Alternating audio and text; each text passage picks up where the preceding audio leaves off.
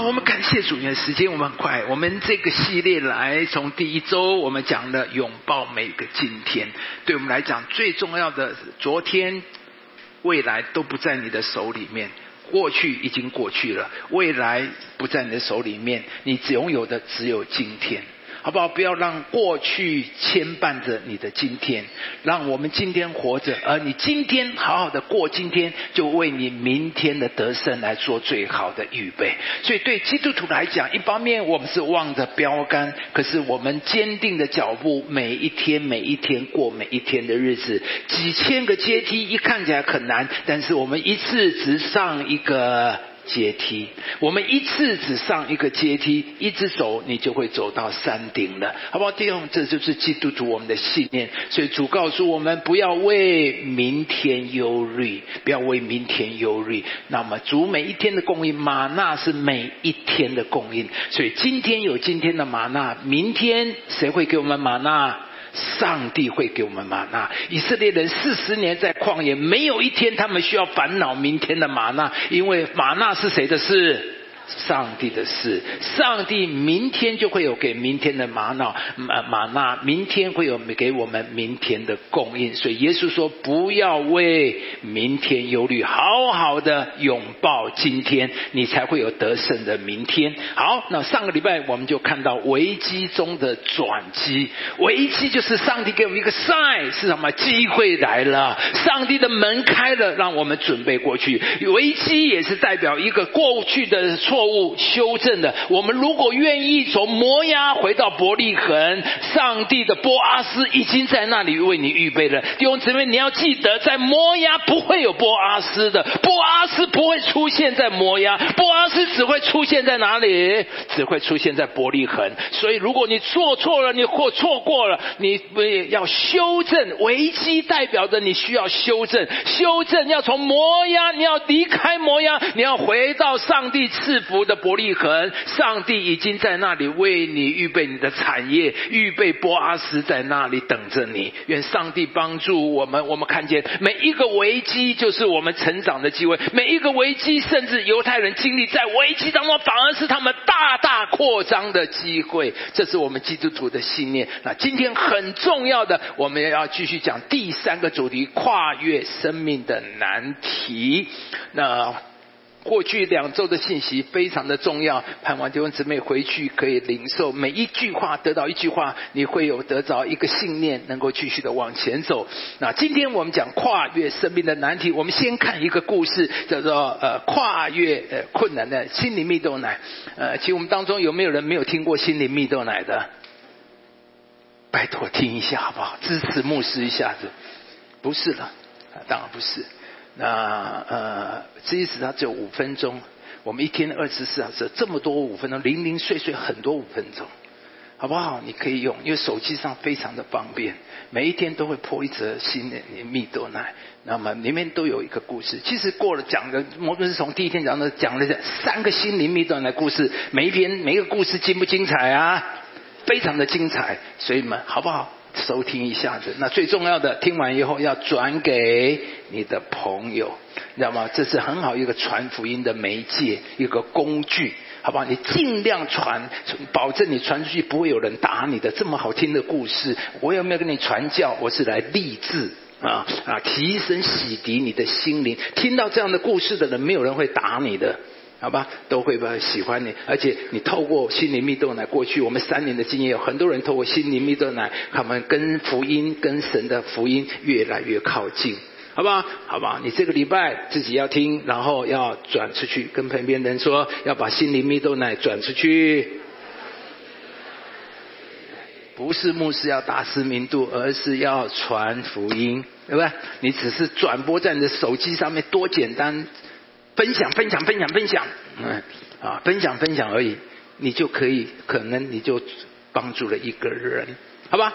我们今天要讲这个心里面的跨越困难力量。那么，啊，这个故事里面讲在奥运女子跳高纪录里有一个被称为田径界的一代传奇人物，他是罗马尼亚的巴拉斯啊。那巴拉斯出生在一个贫困的家庭，十二岁的那一年，一位名叫威尔逊的跳高运动员呢，就把他带到运动场上，教他如何练习来跳高。那当时巴拉斯胆怯的站在运动场上，不敢动弹。他问威尔逊说：“我真的能够像你一样成为一名跳高运动员吗？”威尔逊就问他说：“为什么不能呢？”然后巴拉斯说什么？难道你不知道我的家境很贫穷吗？然后威尔逊就反问他说：“那这个跟你跳高有什么关系呢？”然后下面他说了一句话，他说：“除非你自己不愿意成为一个好孩子，否则没有人天生就是很优秀的。”弟兄姊妹，感谢主，虽然这是一个故事。虽然这这是在生死观，但是这个话里面真好，没有人天生就是很优秀的，所以优秀都是怎么来的？可以后天可以来努力的。上帝为我们有，所以我们当中没有人，你不用觉得我没有天分，没有人天生就是很优秀的。鼓励我们大多是平凡的人，自由你。然后说，另外我要告诉你，不要把不好的家境当成你变好的主力。你反而让让他成为你变好的动力。很多的时候，我们都会觉得啊，因为我的家境不好，因为我的长相不好，因为我的呃呃身材不好啊，因为我的背景不好，所以啊，这些都是我人生上升的阻力。不，他说这些反而这个不要把不好的家境变成阻力，你反而要让它变成你变好的动力。接着下来，威尔逊就在跳高场上放了一根一米高的栏杆，一米拉高，就是我们知道跳高会有一个栏杆，就在跳。他说：“你试试看。”结果，呃，这个巴拉斯一跳，果然就跳过去了。然后呢？第二次，威尔士就把这个杆子拿下来，叫他再跳。没有那个杆子的时候，那个巴拉斯怎么跳就只能跳零点六米。有杆子的时候，一米他跳过去。可是没那个杆子的时候，奇怪，他怎么跳就只能跳零点六，跳得过零点六。所以威尔逊就说：“对他说，你看到了吗？”这一根栏杆就是你贫困的家境，没有这根栏杆，你跳高的时候就没有足够的动力。有了那个栏杆，反而成为是你的动力，让你有一个目标，我要跳过那一根杆子。没有杆子的时候，你的目标是低的，你没有一个困境，反而跳不过那个高度。他说：“如果你不相信，我现在将栏杆加到一米二，你一定能够跳过去。”然后巴拉斯再咬着牙，果然进来，真的就跳过了一米二的高度。而从这次之后，巴拉斯不断的挑战自我，在跳高的生涯的一百四十次比赛中获胜，成为世界上跳高比赛获胜最多的女运动员。那弟兄姊妹，什么是你生命中的栏杆呢？是你的家境，你的学历，是你过去的失败挫折，或者是那些让你受伤的经历。弟兄姊妹，我在讲，什么是你的栏杆？家境、学历，你过去的挫败、失败、挫折，或是那些受伤，的确，它是会是一个栏杆。但是这根杆子可以是成为你跨不过去的栏杆。也可以成为你超越的标杆。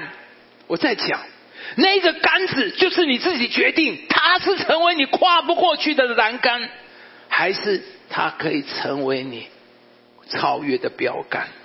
好吧，今天让这些成为你人生成长的动力吧。我们一生呢，都会有面对很多的压力，但是这些压力常常。反而是成为我们变好的助力，因为压力跟能力是成正比的。锅炉里面的压力有多大，蒸汽的力量就有多大。啊，同样你的压力也会成为你的能力。啊，圣经讲好了，你的日子如何，你的力量也就比如何。那这句话有很多层面的解释。第一个，当然我感谢主神会给我供应，但是今天我要讲，这里讲的每一个日子，不管什么样的日子，神都会给我们足够的力量，对不对？啊，足够的力量，所以感谢主。所以呢，你拿五公斤，你五公斤的包着重担，神就会给你几公斤的力量，五公斤的力量。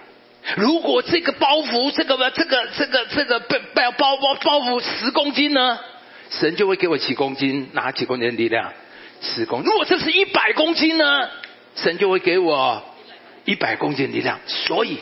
感谢主，每一个包袱都加增我的能力。这句话好不好？太好了，弟兄姊妹。不同的日子，上帝透过这个日子里面是不断的加增我们，让我成为一个可以手提百斤担子的有能这样的人。弟兄姊妹，感谢主，牧师是从一百个人教会开始做到今天将近五千人。你有没有看到那些妈妈很厉害？我知道那些妈妈。有一天我抱着叶能啊，这叶能的小朋友那个个嘟嘟啊，一抱我说哇好重哦，哇真的好结实。我的小哎呀，这个是呃小猪腿啊。哎啊，后来说不行，他是女生不能这样讲那样啊啊这个。哎呀，真的小孩子养的太好重啊。可是你知道妈妈都不觉得重，妈妈你有没有看到小孩子一拎就走？为什么？因为他是练出来的。小孩子练出来的，刚刚开始的时候是零点五公斤，他这样抱；变一公斤的时候，他也这样的抱；两公斤的时候也这样抱；五公斤的时候也这样的抱。奇怪，爸妈的手所以越来越阿姆斯壮。哎，就是这样啊！我们就这样感谢主，日子如何，结果我就越来越 I'm strong，就越来越强壮。这样子的话太好了，这一句话当然我们感谢主。这句话，上帝告诉我们：不管你面对什么环境，遇到多大的困难挑战，上帝一定会给我们足够的能力去胜过它。而且更重要的，弟兄姊妹，这句话给里面内涵意思：没有环境会打倒你。没有这个，他不会打倒你。相反的，这些困难问题反而会成为你的能力，成为你成长茁壮的动力。所以你要相信，有了上帝，对基督徒来讲，我上个礼拜讲，对基督徒来讲，没有危机这件事情，每一个危机都是上帝给我们的机会。所以对基基督徒来讲，每一个事情都是我们的机会。只要有上帝，所以同样的，每一个环境都是我们的祝福，都是我们的力量，都是要叫我们成长。每一个日子，所以感谢你做基督徒好不好啊？太好了，太好了。今天我们这是，这就是我们今天所要讲的主题：跨越生命的难题，也就是跳过你生命的栏杆。今天让我们气息结束，要跟神说：主啊，那个栏杆在那里，但是我会跳过去的。每一个人生命里面都会有一个栏杆，都会有这些，不管你是哪一个，不管是什么，每一个人都会有。有天我们走在一起，然后师母就说：“哎呀，你若高一点就好了。”我说拜托，你有多高啊？哎，对呀，或许我的身材、我的身高就是我的那个栏杆，但是感谢主，我跨过去了。今天没有人问我几公分，也没有人在意我长多高，因为我跨过那个栏杆了。当然，若我一七五的话，那就更好了。说话的一六七又怎么样？你们在乎我多五公分这个身高吗？不在乎嘛，对不对？不在乎，对不对？所以对勇敢只用姊妹感，那可以是你的栏杆，也可以成为你的标杆。记得每一个人都会有难，但是主啊，今天帮助我们，我们都要超越我们生命的难题。然后下面我们讲很重要，第一点，我们要看如何能够超越。第一，要有信心的眼光。跟我说一次，有信心的眼。我们每一个人都有难处。人生不可能一帆风顺，问题就是你怎么面对你的难处。难处的大小并不重要，重要的是你看难处的眼光。那这个故事我们都很熟悉。摩西进他们进迦南之前，摩西拆了十二个探子进去探查迦南地。那几天之后，他们回来，这十个探子回报说：“哇，太可怕了，不可能啊！他们呢，我们去那个那那里是吞吃居民之地啊，他们都是巨人呐。”他说：“我们没有机会，不可能，我们赶快回去吧，我们死定了在这里。”但是约书亚加勒却说：“我们立刻去得那地吧，我们足能得胜。”约书亚加勒说：“是那里有高墙有巨人，但是我们的神更大，我们可以战胜他们。我们现在就进去去攻占那地吧。”很奇怪了。两组人马同看到了同样的看见，同样的巨人看到同样的高墙，看到同样的环境，但是他们却有两种完全截然不同的反应。弟兄姊妹，你有了耶稣求主跟不同截然不同的眼光。同样看到疫情，同样看到哦困这个经济上面的困难，同样看到公司的状况，同样看到立法院打架。但记住啊。你的眼睛要有不一样，让我们今天做上帝的儿女，最重要的就是你的眼睛，是你自己，你看什么，你怎么看？同样的，一样的环境，我告诉你，你的眼睛怎么看，就会决定你下怎么样的结论。你下了怎么样结论，就会决定你以后你会结果你会有什么命运啊？这是基督徒很重要的。今天。两组人马同样看到，可是却完全不同的反应，就在他们的眼光的不同。十个探子看巨人，看的环境说：“这敌人太强大了。”他们虽然有神，可是他们说：“我们有一个绝对克服不了的难题。”我在讲呢，他们有神，可是他们说：“我们有一个绝对克服不了。”的困难，我要讲，会不会你我的问题也就在这里？我们也是说我们有神，但是我们另方说我们有克服不了的困难问题。请听我讲，我觉得这件事情非常的重要。这些犹太人，他们有没有看过？他们有没有走过红海过来？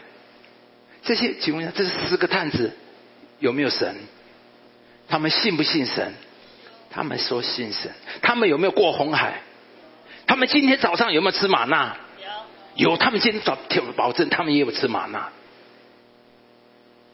他们早上有吃玛纳，他们早上吃了玛纳，他们说他们有神，他们也看过红海分开，然后说现在我们死定了，不可能，这个问题太大了。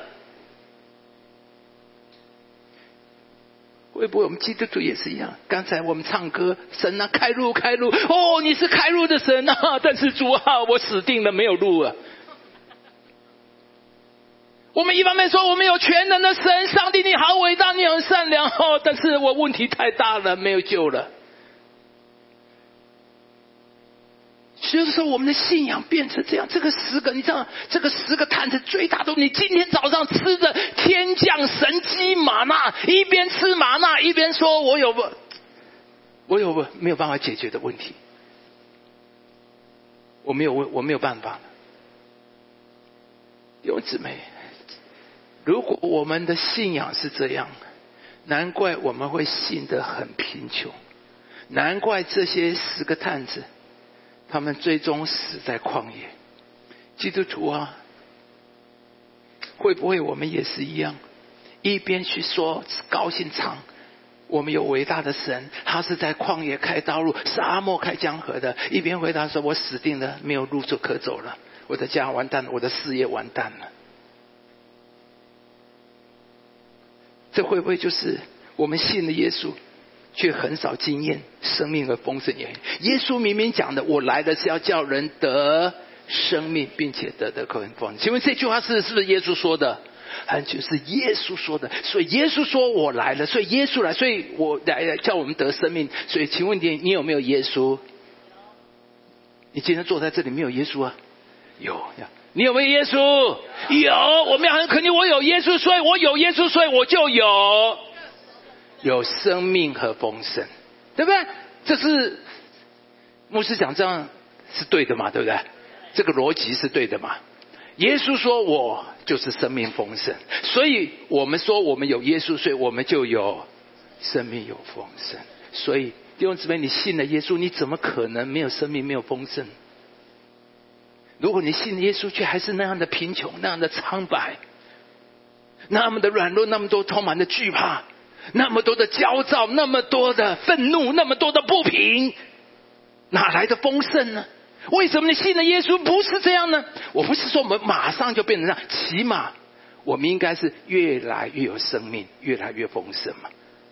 所以，请问你自己，你信了耶稣到现在，你来四零零让的坐在了这里听牧师讲的汗流满面，的满嘴口泡这个泡沫沫，所以师母就说，人家坐在第一排很可怕，都要撑伞啊，你都会喷口水。哎，我站远一点，我站远一点，对不对？我这么的努力，你听了那么多年了，你有变丰盛吗？有。我们感谢主，有了耶稣，必然要得生命的，不然我耶稣说了要得生命，并且得的更丰盛。那要不然就是耶稣说错了，要么就是我们错了，对不对？那耶稣不会错，那一定是谁错了？我们错了。所以好不好？今天弟兄姊妹，你既然坐在这边，我知道第一堂你会来，你是很有心的。我求上帝祝福你，你要转变，不要我们一边吃玛纳一边说我死了，那我也绝对不能，我有绝对胜不过那个困难问题。我们有了耶稣，我们就要说主啊，我一定会越来越有生命，有丰盛，我的人生一定是越来越丰盛的。跟旁边说，你一定会越来越丰盛。十个探子，因为他们看环境看巨人，但是约书亚却看神，说我们的神怎么更大？所以弟兄姊妹，这就是基督徒的眼睛。基督徒为什么？我看到我自己很软弱，看到这是我看耶稣，我就知道我一定会有得生命和得丰盛。我的生命跟丰盛跟我无关，跟谁有关？跟神有关。加勒约书亚为什么说我们一定可以得胜？因为他看的不是我，看的是谁？看的是神，基督徒啊，我们最宝贵的，在地上活着，我们乃是看着他而活，所有一切都是他做成在我们身上，所以你一定会得生命，你一定会得的更丰盛。弟兄姊妹，上帝应许要给你的，他给你的地是有山有谷、雨水滋润之地，所以你的人生必然有雨水滋润。虽然我们会经过流泪谷。但是我们做这个这一股，就到我们觉得这一股，觉得你会经过流泪谷，会让这一股觉得盖满了秋雨之福。那么，这是我们基督徒的经历。我们感谢主，我们信耶稣，我们这就是我们的盼望，这是我们的确据。我们感谢主，神若帮助我们，没有我们不能够抵挡的。那这个故事告诉我们一件很重要的事，就是我们的眼光会决定我们是否能够进入上帝的美地，能否得着上帝的丰富。我在讲亚伯拉罕，神对他说：“你看到的一切地，我都要赐给你。”弟兄姊妹，你的看见会决定你的产业。所以信耶稣，我们不是来这里做做礼拜、唱唱歌，我们是得产业的一群。圣经所有的都是我们的。刚才牧师所讲的每一个神的应许都是我的，但是那个决定在你的眼光。你有看见，你才能够得着；你有看见，才能够得着。那神给以色列的人的应许是流奶与蜜之地。那以色列人从这段进迦南的历史，给我们很清楚的看见。要进入流奶与蜜之地之前，会有难处，会有征战，甚至会有巨人高墙。对基督徒来讲，弟兄姊妹，重要的不是难处多少，难处有多大，重要的是我们如何看待难处。你用什么眼光来面对你人生的难题呀？难题。所以弟兄姊妹。主如果允许、允许、允许某些事情发生你的身上，我们要坚定的相信必有上帝的美意。这我们基督徒的一个 button 基本信念。我用了好多年才训练，然后成为我生命的一个很坚实的一个根基，就是我相信我的神是良善的那一位，发生在我身上的事都是好事。所以我训练我自己，无论发生什么，我第一个反应。我说：“上帝，你做的真好。虽然我现在不明白、不了解，但是你一定做的最好，因为我根据你的本属性，我根据圣经的应许、神的话语，神啊，所以万事都会互相效力，叫爱神得益处。每一件发生在我身上，都是要叫我得益处。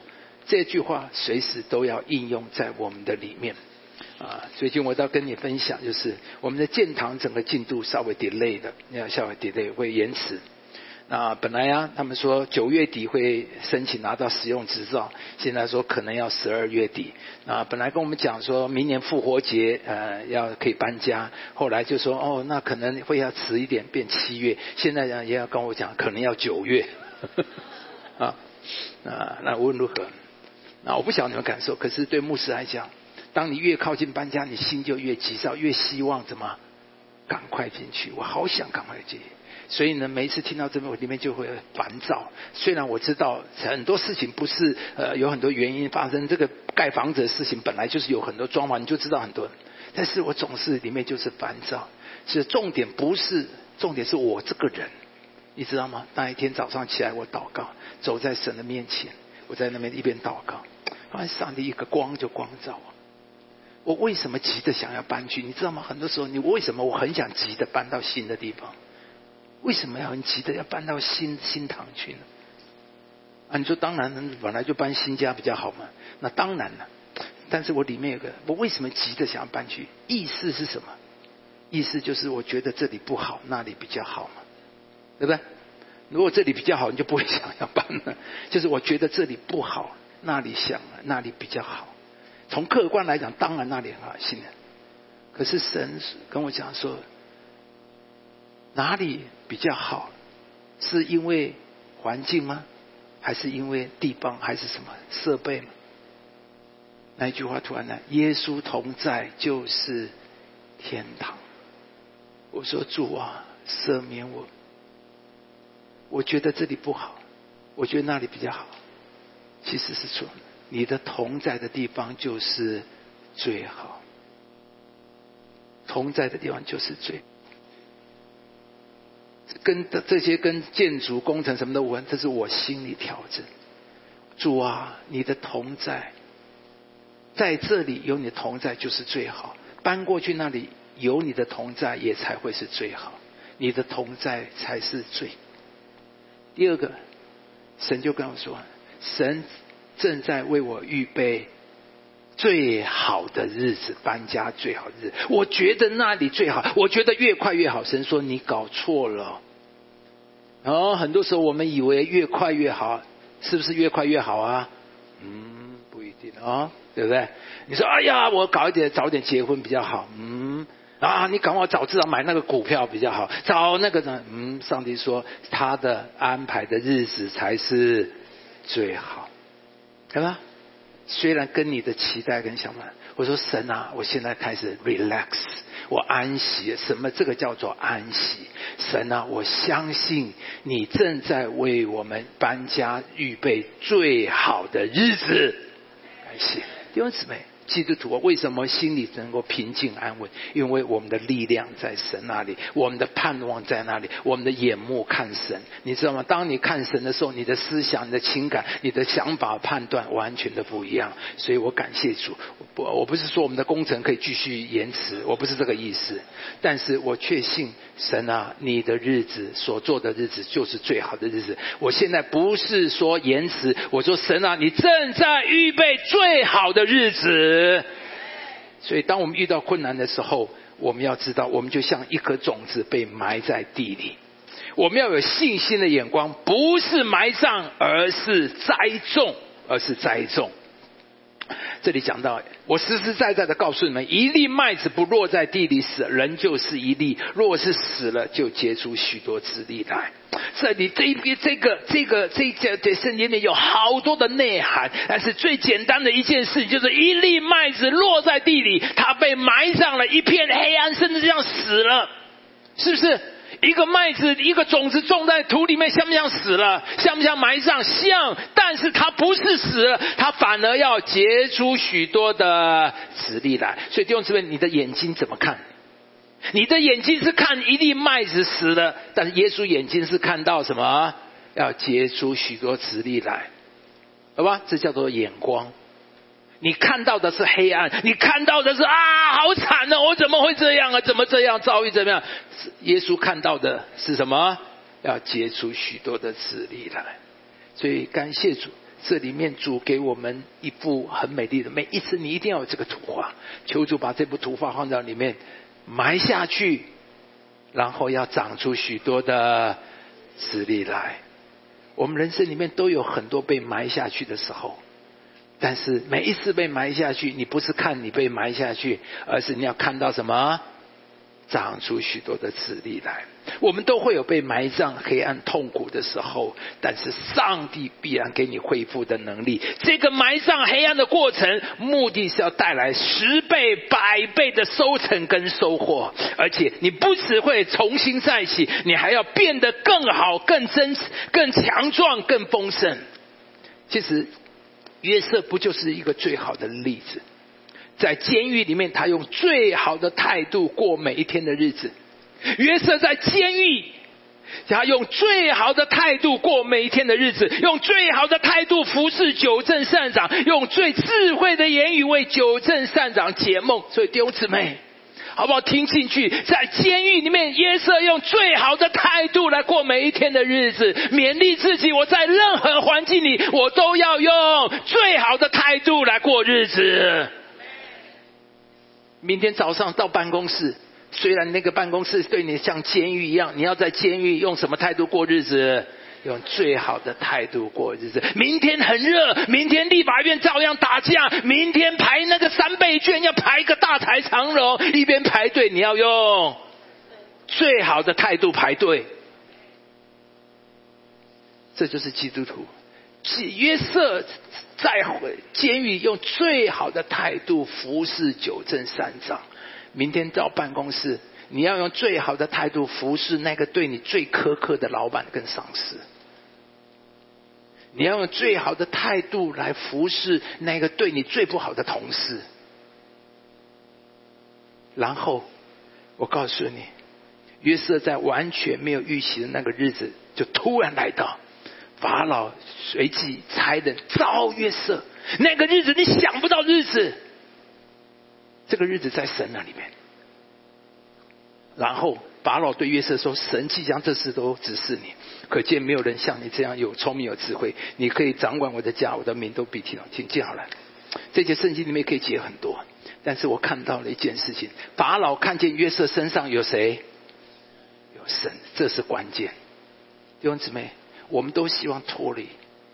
当你有有一个最好，你有一个最好的态度过日子，人就会在身上看见你身上有神，然后人就会发现你里面有神的智慧、神的聪明，然后他就会说：“你可以掌管我的家，我们必听从你。”弟兄姊妹，这就是基督徒居上不居下的策略和为原因，知道吗？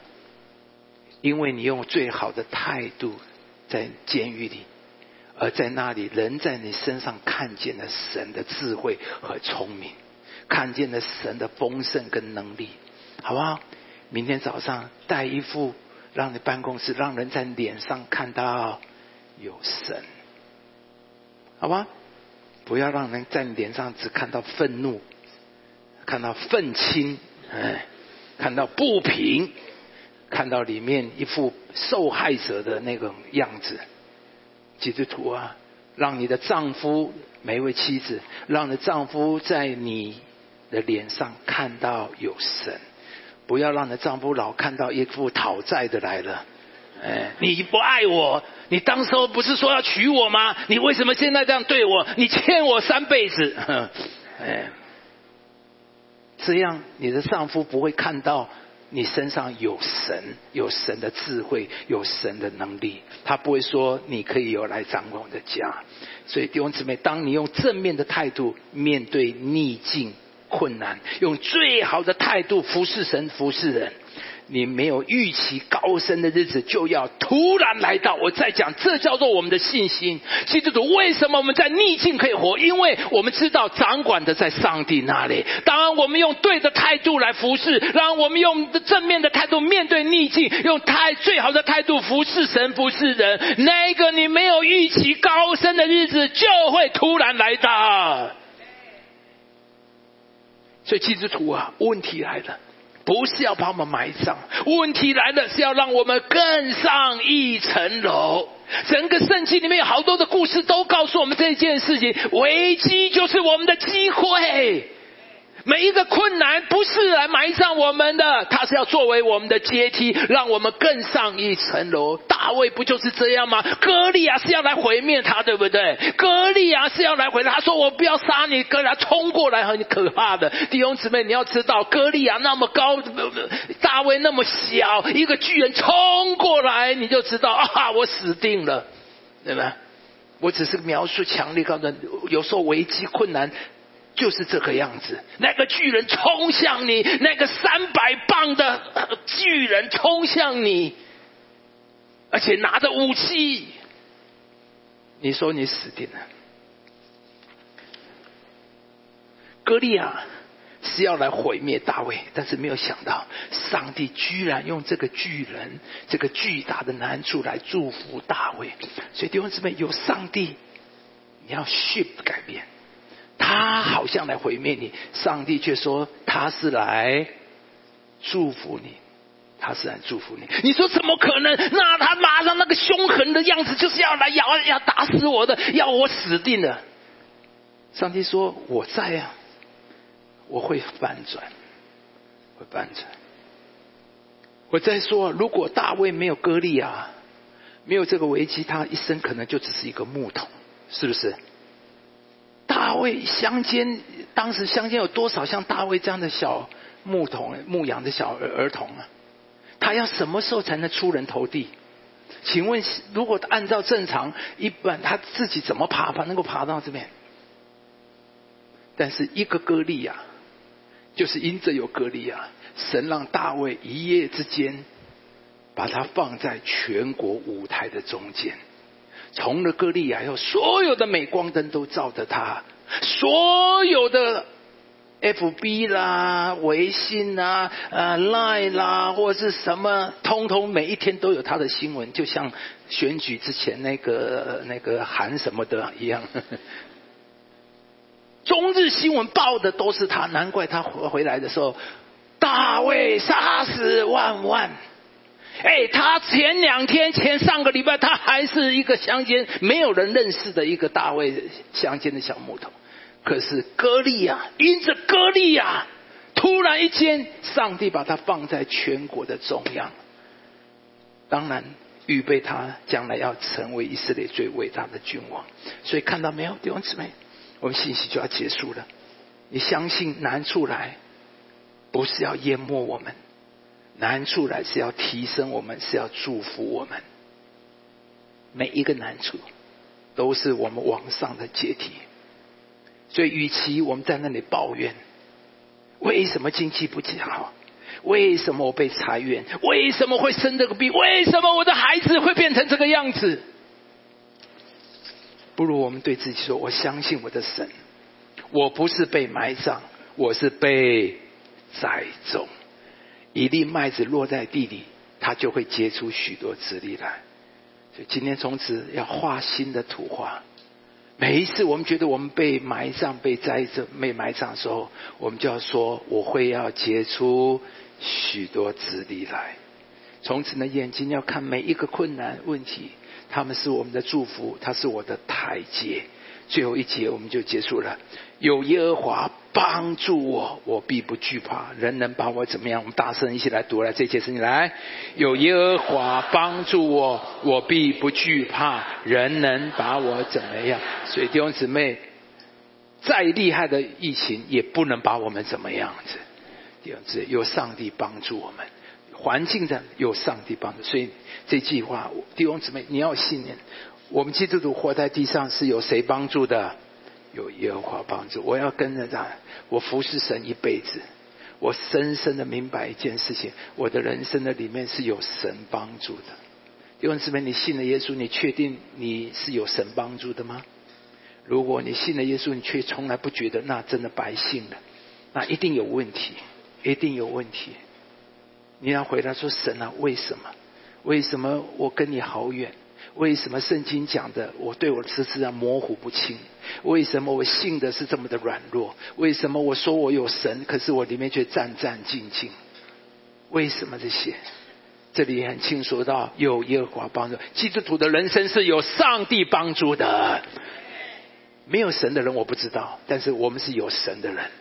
有神的人，我们是有耶和华帮助，所以啊，明天进办公室，你要对自己说，在办公室有上帝帮助我；面对客户有上帝帮助我；面对竞争对手有上帝帮助我；有有做计划、做简报有耶和华帮助我。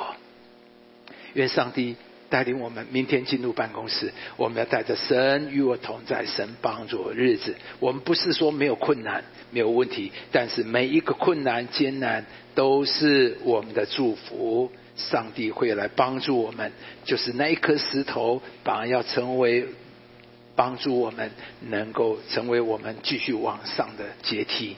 好吧，让我们一起站起。下个礼拜师母要继续这一段信息，会把牧师三个礼拜来的做一个总结。希望我们下个礼拜不要错过，让我们一起能够来领受。每一个环境，我从你那里来看，主啊，帮助我，像约瑟在监狱里，我用最好的态度过每一天的日子；让我用最好的态度服侍九正三长；让我用最好的态度，用智慧的言语来替九正三长解梦，把。你属灵的智慧带到你的办公室，好不好？我们为我们自己祷告，就保守我们，我们同声开口起来祷告。哦，主耶稣啊，我们感谢你，跟神说，让我无论到哪里，让人在我身上看到我是有神的。法老在约瑟身上看到他有神，有神的智慧，有神的人美好荣光在把约瑟的上脸上。